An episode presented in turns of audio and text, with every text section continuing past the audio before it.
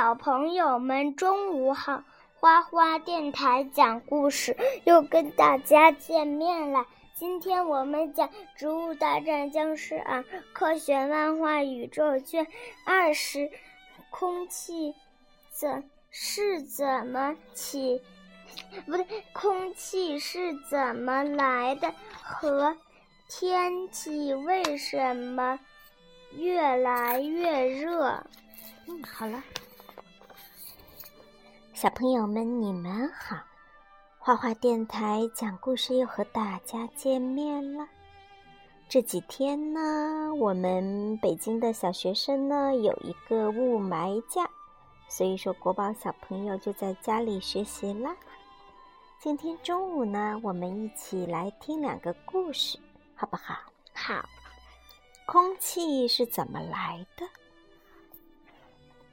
啊，这些小植物们在出去滑雪，难得出来滑雪，真是越往上空气越稀薄啊！什么意思？就是越往上面，空气就感觉氧气越来越少。这个蔡问在后面气喘吁吁的。这个豌豆射手说：“变身茄子，你说空气是怎么来的？”哦，这个要从大气说起。大气就是包围地球的空气的。总称啊，这是废话。蔡文很不谦虚地说：“地球人都知道。”啊，你怎么比我还急躁？耐心听下去。首先，原始大气的主要成分是氢和氦。第二，火山排出的气体形成以甲烷和氢为主的次生大气圈。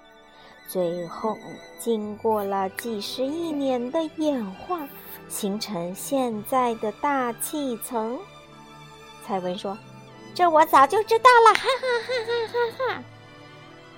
轰轰，妈妈，你这还没讲呢，讲了，哈哈哈！怎么有一种不好的预感？是雪崩，我们快逃吧！变身茄子赶紧带着他们跑。大难不死，必有后福。蔡问逃出来了吗？我总觉得蔡问跟我们走的方向是相反的。你看，蔡问的叶子还是蔡问的手啊？手。科学界普遍认为，地球大气层的形成与地球和地壳的形成有关，又与动植物的出现有有关。最初。当地球刚由星际物质凝聚成疏松球团时，内部和表面都有不少的气体，其中氢气约占百分之九十。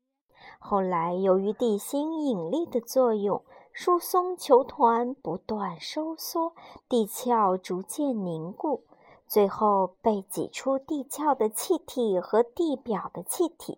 一起被地心引力拉住，围在地球表面，形成最初的大气层。原始地球大气的主要成分是甲烷、水蒸气、氨、硫化氢等。后来，由于火山爆发和生物的出现，才逐渐形成现在的空气。第二个故事。天气为什么越来越热？蔡文在家里，天气怎么这么热呀？我都快化了。嗯，葵花向日葵说：“来窗口这里吹吹风吧。”哎，你说天气为什么越来越热呀？向日葵说：“哦，这是因为温室效应，大气中的二氧化碳、臭氧和水蒸气阻碍了地表热量的散失。”因而地球越变越热啊！原来如此，我还以为变热是因为火炬树桩要来上课呢。啊，真无语呀！他今天没我们班的课啦。向日葵在那里说：“啊，真是不幸中的万幸呀！”火炬树桩在哪儿上课呀？在一层，在楼下上课呢。火炬树桩老师，你的课怎么越来越少啦？他又跑去找火炬树桩了，是不是？冬天，火炬树桩说：“哼，天气冷了才觉得我好吗？”知识卡片，大气中的水蒸气、二氧化碳和臭氧等，让太阳光通过，照射到地表的同时，阻挡了地表热量的反射和散失。于是，地表会维持较高的温度，这被称为温室效应。温室效应的原理类似于温室大棚截留太阳辐射，并加热大棚内的空气的作用。有科学家，果果，你不要这样。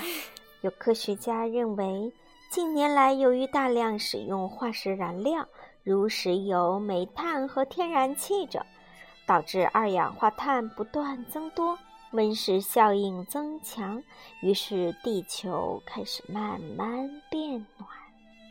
好了，小朋友们，今天的故事就讲到这里。我们下次见，小朋友们午安。